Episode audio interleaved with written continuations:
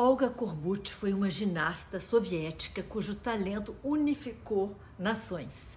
Depois de conquistar três medalhas de ouro nos Jogos Olímpicos de 1972, Korbut foi convidada para visitar Richard Nixon na Casa Branca e conta-se que ele afirmou que a performance da atleta foi mais significativa para a redução das tensões entre Rússia e Estados Unidos na Guerra Fria do que os cinco anos de trabalho das embaixadas.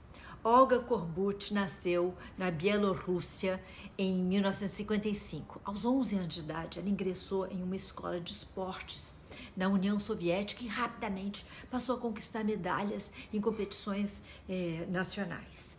Korbut impressionava pela coragem em testar novas acrobacias. Em 1969, aos 14 anos, essa menina destemida participou do seu primeiro campeonato é, soviético adulto e apresentou duas manobras inéditas que passariam a ser chamadas de salto corbute, o que era praticado na, na trave, né? E o flip corbute é, o que era praticado nas barras assimétricas. Apesar das inovações da apresentação, Olga ficou em quinto lugar, porque vejam só que caretice. Os juízes consideraram que as manobras estavam fora do padrão da ginástica por serem muito perigosas. No ano seguinte, no entanto, Olga Corbucci levaria a medalha de ouro no campeonato.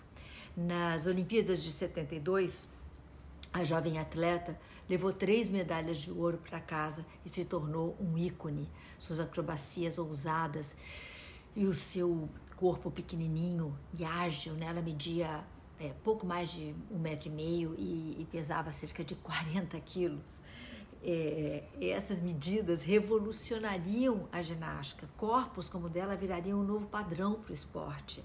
A partir daí, de certa forma, as ousadias das acrobacias se tornariam pela primeira vez mais importantes do que a elegância das performances.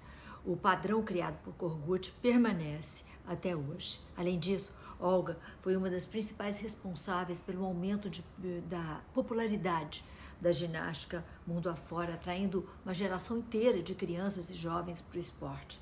Sua participação gloriosa nas Olimpíadas de 72 fez com que esta atleta soviética fosse convidada a visitar a Casa Branca em plena Guerra Fria. A Associated Press também a elegeu como atleta do ano. Era a primeira vez em 40 anos que uma, um esportista de um país comunista recebia esse título.